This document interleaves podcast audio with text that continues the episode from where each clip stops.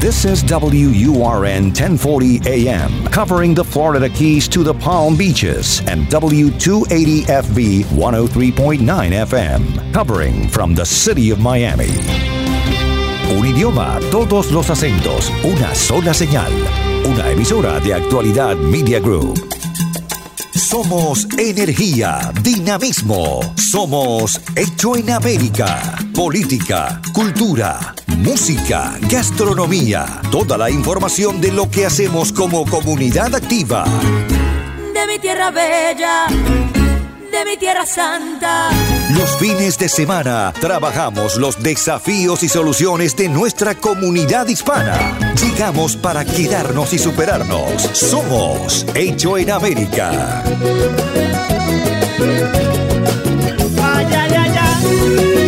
Buen fin de, ¿cómo le va? Gracias por permitirnos acompañarlo otro sábado, otro domingo aquí en el aire de la radio eh, en Hecho en América. En este caso, un Hecho en América que como usted sabe, desde esta pandemia que estamos viviendo, este tiempo de coronavirus, eh, estamos siempre tratando de acercar información, tratando de acercar eh, eh, datos que nos puedan ir ilustrando cómo pasar este tiempo de, de- de pandemia de una manera más llevadera.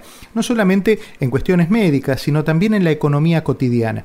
Uno de los hechos que se está presentando de manera dramática es el tema de la, vivienda, las rentas, Eh, no solo para los particulares, sino también para las empresas. Pero los particulares tienen ese tuteo permanente con el dueño de la propiedad y ha generado, y es sabido que esto se fue dando, eh, ha generado una gran cantidad de rispideces entre unos y otros. ¿Por qué? Porque había un contrato firmado, pero la realidad va por sobre el papel. Como dicen siempre, el papel aguanta cualquier cosa, pero la realidad es superadora. Quiero hablar hoy con Lourdes Seda, ella es realtor, es una mujer que hace más de 30 años que está trabajando el mundo de los bienes raíces y que conoce la letra chica de este, de este problema y de esta problemática que se está dando entre los dueños de las propiedades y los inquilinos. ¿Cómo le va Lourdes? Buen fin de semana. Igualmente para ti, Diego, buenos días. Gracias a Dios estamos bien, estamos conservando la vida y la salud. Y por tu, y por tu lado, Bien, también, bien, también, sanos, afortunadamente sanos y, y en casa cuidándonos. Eh, Lourdes, el, el tema que, que estaba un poco planteando y que siempre cuando tengo problemas de bienes raíces o de cuestiones eh, relacionadas con las propiedades, enseguida la llamo y le digo, Lourdes, ¿qué hacemos con este tema? Y me imagino que lo mismo que me pasa a mí le debe pasar a muchos de los inquilinos con los que usted ha estado trabajando. ¿Cómo están resolviendo este tema? Bueno, definitivamente se está resolviendo como todas las cosas de la vida, un día a la vez. Es un tema realmente preocupante porque de momento cuando surgió la situación, bueno, pues quedamos todos como pajarito que se cae de la cama, que mientras va en el aire no sabe qué va a pasar cuando llegue al piso y así estábamos todos aquel 13 de marzo cuando nos declararon en estado de alerta. Entonces, bueno, en ese momento hubo una protección, no sabíamos cuánto tiempo esto iba a durar, cómo esto iba a suceder. Y en ese momento los inquilinos de las propiedades que yo administro me escribieron, la mayoría de ellos se comunicaron, Lourdes, mira, no puedo pagar toda la renta. Bueno, el punto es que pagaron algunos la mitad de la renta, otro pagó lo que pudo y así. Pero eso fue para el mes de abril, vino el mes de mayo y tuvimos las mismas circunstancias. Entonces, algunos me dijeron, no, Lourdes, que el dueño, como yo tengo dos meses en depósito, que el dueño me vaya descontando de ahí. Bueno, eh, pero eso no es así, porque el contrato de renta que tiene cada inquilino dice los depósitos son para asegurarle al dueño que cuando esa persona se va de la propiedad, si causó daños, de ahí es que el dueño va a cobrar para resarcirse de, de los, de- de los perjuicios que tuvo, ¿no? Claro. Así que ese no es un dinero a tomar según lo contempla la ley y los contratos. Pero hasta el mes de mayo todo estaba más o menos porque creíamos que todo iba a estar bien. Pero es que está llegando junio y los inquilinos no pueden pagar junio tampoco. Entonces la situación se pone muy delicada y los dueños están extremadamente preocupados. Cuando hablamos de dueños de propiedades, no necesariamente significa que tengan estos dueños la propiedad paga, es una propiedad de inversión y eso hace que muchos estén también apretados eh, y puestos contra las cuerdas porque el banco les reclama a ellos también el pago de la hipoteca.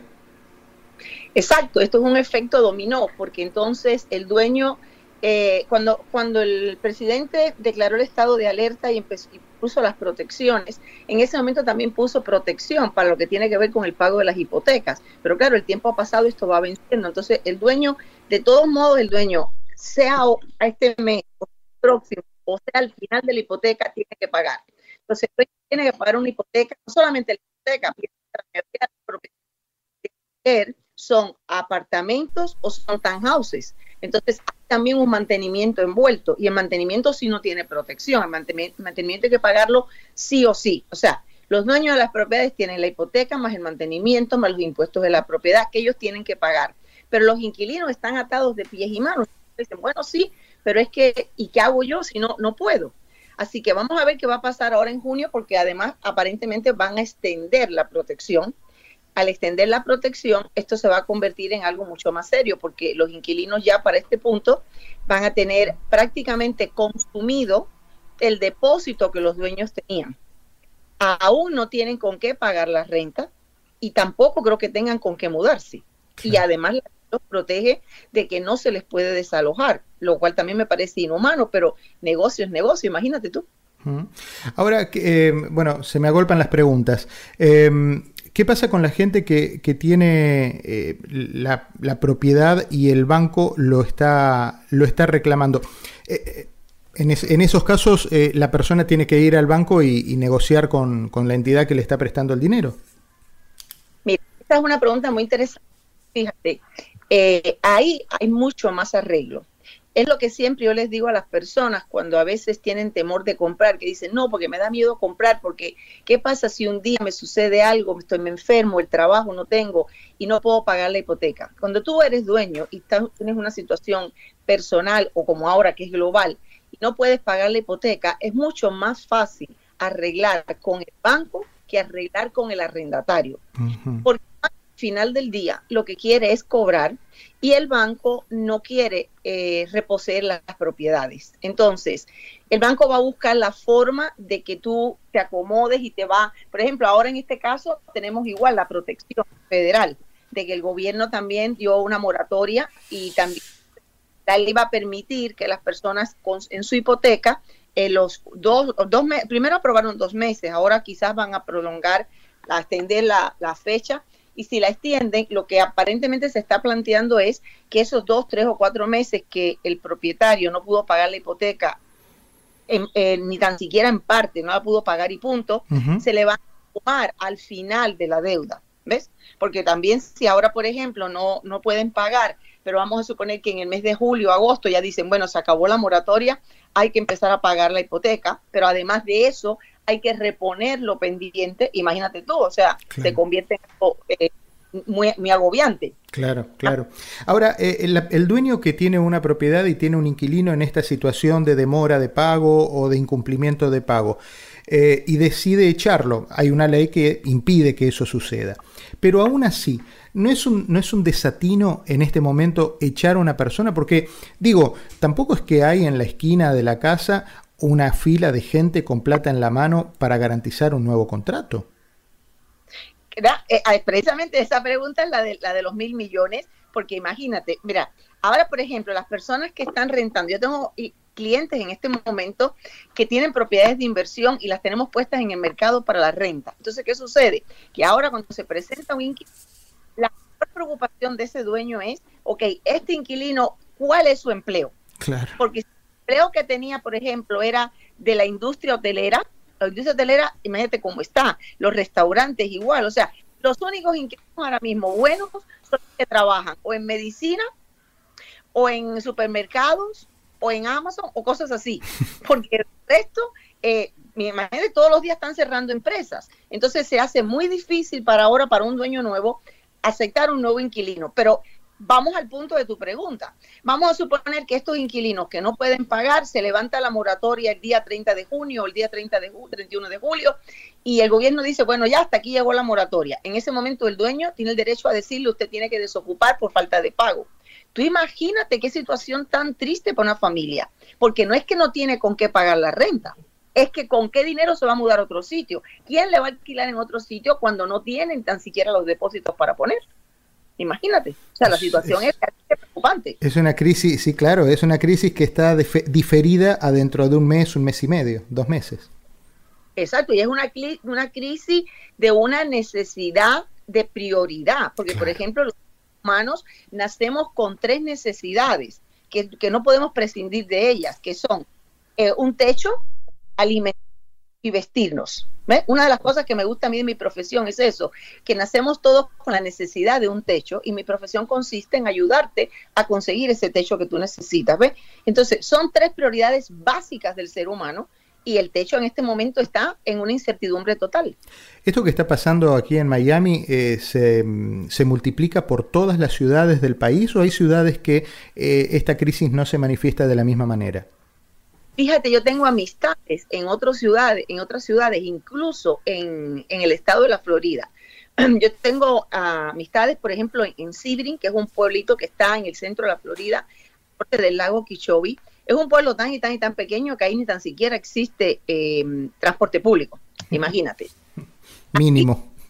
ninguna de las restricciones que tenemos aquí porque a la gente no le ha faltado el empleo. O sea, se cerraron, sí, los restaurantes, esto y lo otro, pero la crisis no se siente tan fuerte. O sea, hay sitios de pienso donde son lugares pequeños, porque aquí lo, lo, más grande que tenemos aquí en las grandes ciudades es la cantidad de contagio que hemos tenido, la cantidad de enfermedades. O sea, en nuestra situación es mucho más difícil. Claro, Claro. Entonces, en eso en lugar ha sentido igual, pero, eh, pero en general, porque yo tengo, por ejemplo, familia también y amistades en España y están en las mismas circunstancias. O sea, es global ¿Y, también viven estas penurias con el tema de la vivienda? Están viviendo las mismas penurias que, aquí con el tema de la vivienda. Exactamente. Eh, es el desempleo lo que ha traído la crisis. Claro, claro, claro, claro. Y eso, e, e, eso es tan pandémico como el virus. Em, estamos hablando con Lourdes Seda, ella es realtor es, eh, y tiene una, una, profesión que a mí me, me genera mucha, eh, me resulta muy querible, que es relocalización. Ella hace relocalizaciones, es relocalizadora. Esto es, eh, voy a cambiarme de país, cambiarme de estado, cambiarme de ciudad eh, y no es solamente dónde voy a ir a vivir, cerca de una autopista, cerca de un supermercado.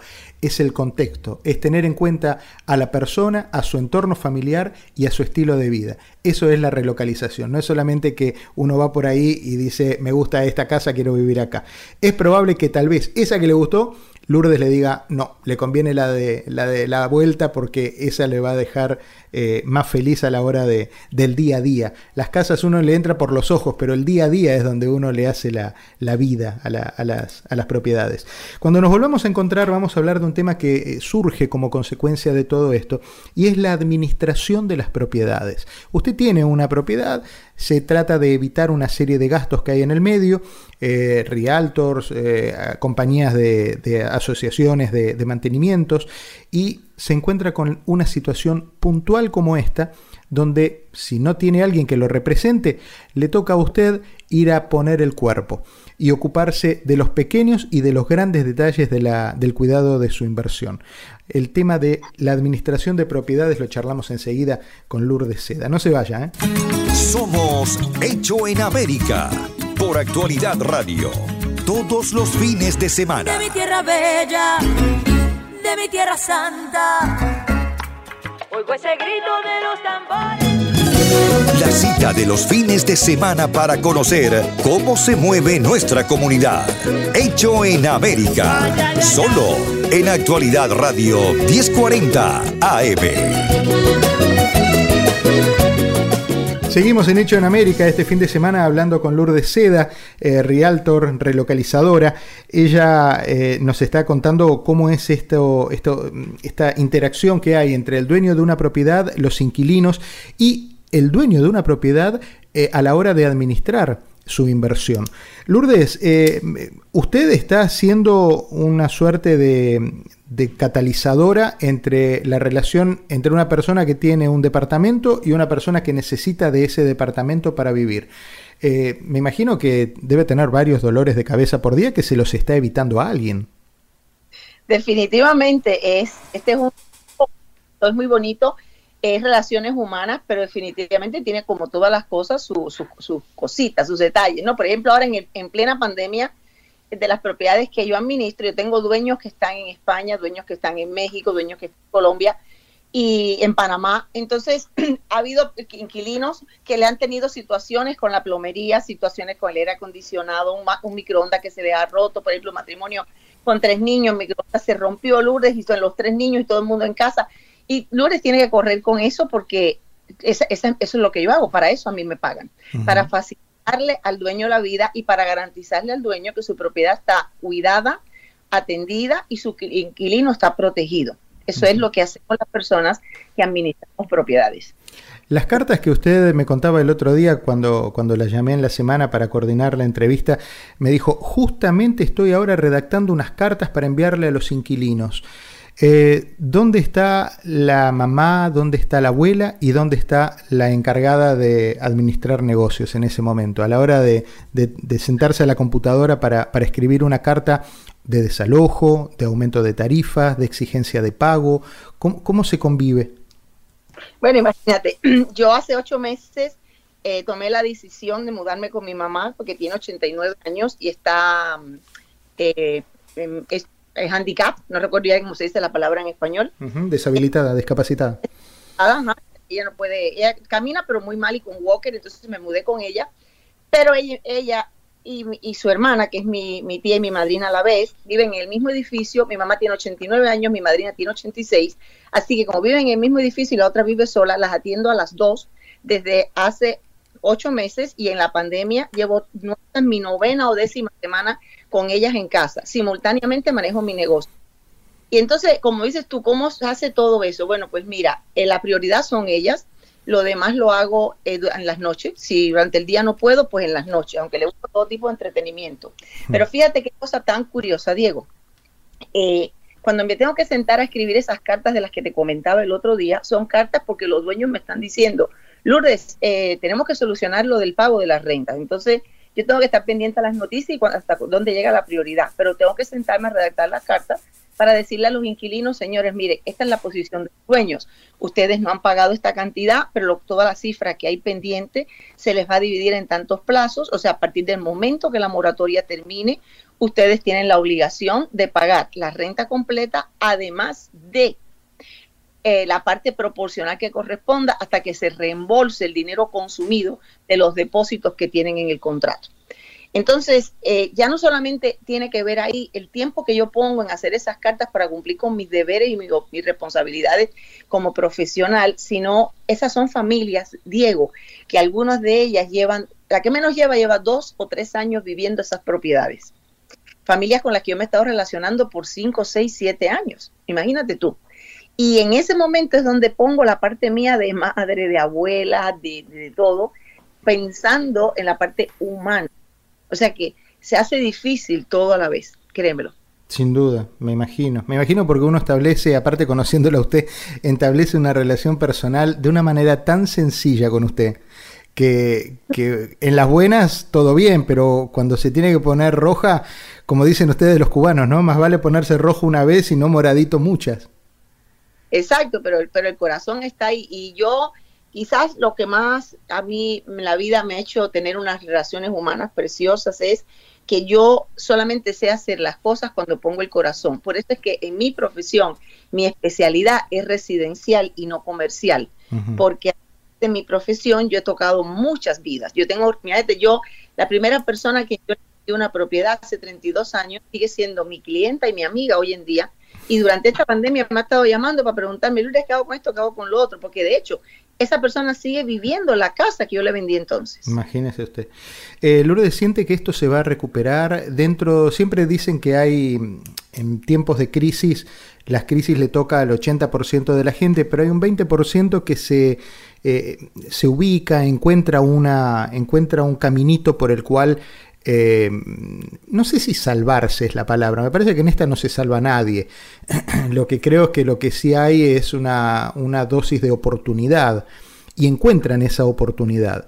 Eh, en términos inmobiliarios, ¿usted siente que hay algún caminito que conduzca a algún tipo de oportunidad a la hora de comprar una propiedad? Yo pienso que la palabra es sinónimo de oportunidades, porque todo está de cómo tú mires las cosas. Si miras el vaso medio lleno, si miras el vaso medio vacío. eh, en las crisis, dependiendo como tú lo mires, que vas a, salir adelante. En la parte del término de inmobiliario, ¿verdad? Es algo tan, tan incierto que fíjate que a pesar de todos los años que llevo en esto, como esto es un, algo, un suceso sin precedentes, y, y o sea, aunque yo, esta es la tercera crisis que yo vivo dentro de mi profesión, sin embargo, cada crisis ha sido diferente, porque la primera fue en los años 80, eh, los intereses estaban muy altos, a finales de los 80, principios de los 90, y así después fue la, la debacle que todos sabemos del 2008 y ahora esta. Pero esta es diferente, totalmente diferente, porque esta, lo que está va a influenciar esta es la pérdida de empleo.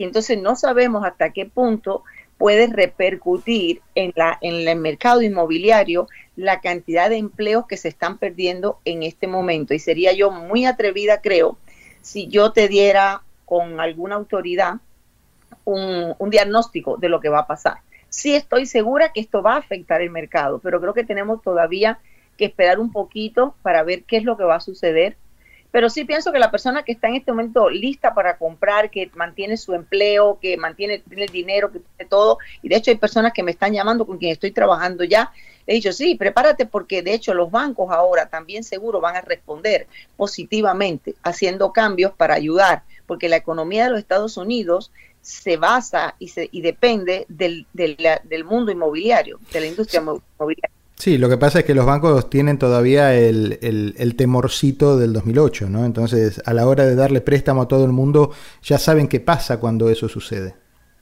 Pero la gran diferencia entre el 2008 y ahora es que ahora las personas que, las familias que desafortunadamente no tengan otra opción y tengan que ir por el, por el punto de, de perder la propiedad porque no tienen cómo pagarla por pérdida de empleo o demás, es muy diferente a con lo que pasó en el 2008. En el 2008 la debacle vino porque los bancos abrieron las puertas, prestaron dinero sin cumplir con los reglamentos y, las condiciones del gobierno federal y entonces fue un desmadre. Y eso fue lo que pasó en el 2008. Ahora las cosas son diferentes. Ahora el que pierda la propiedad la va a perder porque perdió el empleo y no tiene cómo pagarla, pero no porque el pago de su hipoteca es algo que irreal la, la cifra que tiene que pagar. Claro. Claro, no, y, no es que se, se, inventa una declaración jurada de ingresos, sino eh, en realidad eh, la persona ya tenía la casa adjudicada. Estamos hablando sobre una cuota y sobre un plan ya establecido que presenta modificaciones públicas ¿no? y sociales como una, como una crisis eh, enorme del empleo. Em, se, han movido eh, el tema de las inversiones también internacionales, gente que, durante bueno, muchísimos años eh, encontraba la posibilidad de, comprar a, buenos precios propiedades desde otros países y comprarlas aquí en, Miami. ¿El mercado internacional de las propiedades en Miami sigue funcionando o, o se retrajo muchísimo? Sí, se retrajo, se retrajo bastante por muchas razones por la moneda que cambió, por ejemplo, eh, para los mexicanos, los argentinos, los brasileños, para todas esas personas el dólar se puso muy alto. Entonces los quienes siguieron invirtiendo fueron los europeos, porque como el euro y el, y el dólar pues mantienen esa relatividad que a ellos les favorece muchísimo, aunque también nos recuperamos un poquito. O sea, los inversionistas extranjeros cambiaron muchísimo. De hecho, hay muchos chinos. Chinos sí que había mucho invirtiendo aquí, pero cambió eh, el mercado internacional. y lo que te hablaba anteriormente es que las propiedades que se han vendido entre el año 2008 al año 2019 han sido propiedades que se han vendido o pagadas de contado, en, como por ejemplo los inversionistas extranjeros y muchos inversionistas nacionales y locales también, o las que se han vendido financiadas a los compradores locales, se han vendido con un financiamiento seguro. Desafortunadamente tengo que decirte que ya estábamos el año pasado, habíamos llegado a conseguir un mercado de bienes raíces estable. Y vamos a ver a dónde esa estabilidad se extiende debido a la crisis que estamos teniendo ahora de empleo, porque ahora crisis, la crisis pronto ya no va a ser el coronavirus, porque el coronavirus eventualmente va a tener una vacuna y vamos a continuar viviendo y conviviendo con él como hemos convivido con el SIDA, eh, con el flu y con tantas otras cosas, ¿no? Pero mm, la crisis de empleo de, es, así que va a ser grave. Lo que el virus nos llevó será la, nueva película que deberán hacer y que marcará una, historia universal, ¿no? sí, pero fíjate, el año 2000, Diego, y yo leí un libro que se llama Hola 4, y en aquel momento leí el libro incluso dos veces, porque ese libro dice que para el año, creo, creo, si recuerdo bien, creo que decía el año 2025, aproximadamente creo que decía que el 50% de los empleos en los Estados Unidos iba a desaparecer. Y que, mm, de que no, el que no logra, que no, que no tuviera, la persona que no tuviera una profesión o se dedicara a un, tener un negocio propio o algo, iba a quedarse sin empleo y no, no iba a tener cómo sobrevivir. Cuando yo leí el libro en el 2000, pensé, ¿y cómo va a ser eso? Empecé a entender y, a y recuerdo el libro todo el tiempo cuando llegué un día a un supermercado y vi que habían eliminado a cuatro cajeras, habían puesto cuatro cajas en las que yo misma me cobraba y una de las cuatro cajeras quedó una por si yo me trababa en la caja. Ese día me acordé del libro Hola 4 y cada día lo recuerdo más y hoy me estoy acordando otra vez del libro Hola 4 porque no hemos llegado al 2025 y esta pandemia ha traído como consecuencia que allá afuera había muchísima tecnología que nos permite trabajar remotamente, que no, no hay que tener grandes eh, locales ni, ni oficinas para trabajar, y esa tecnología no la estábamos usando, y ahora nos hemos visto obligados a usarla y va a continuar. Esa es una tendencia que va a continuar, yo pienso. Lourdes, muchísimas gracias por atenderme en este fin de semana y charlar un ratito de, las propiedades, de los inquilinos, de los dueños y de la vida. Con usted se aprende mucho de todas esas cosas. Le mando un beso enorme y cuídese mucho. ¿eh? Igualmente, que tengas un bendecido y lindo fin de semana, igual que todos tus fieles oyentes. Bueno, gracias. muchas gracias. Y la escuchamos siempre aquí en Actualidad 1040, también en su, en su programa de radio eh, a Lourdes Seda, no solo en la 1040, sino también ahora en la FM, en la 103.9. Usted ya, la conoce, a Lourdes Seda, que es realtor y relocalizadora. Con ella estuvimos charlando en este Hecho en América de hoy. Como siempre le digo, si no tiene nada que hacer en la calle, por más que estén abriendo cosas, si no tiene nada que hacer, quédese en casa. Usted ya sabe, nosotros vamos a estar aquí acompañándolo siempre en la radio. Abrazo fuerte, páselo bien. Recorremos las calles de una ciudad que hicimos propia. Tomamos sus costumbres, su ritmo, sin abandonar nuestra historia y raíces. Somos lo mejor de dos mundos. Hecho en América. En Actualidad Radio. Yo me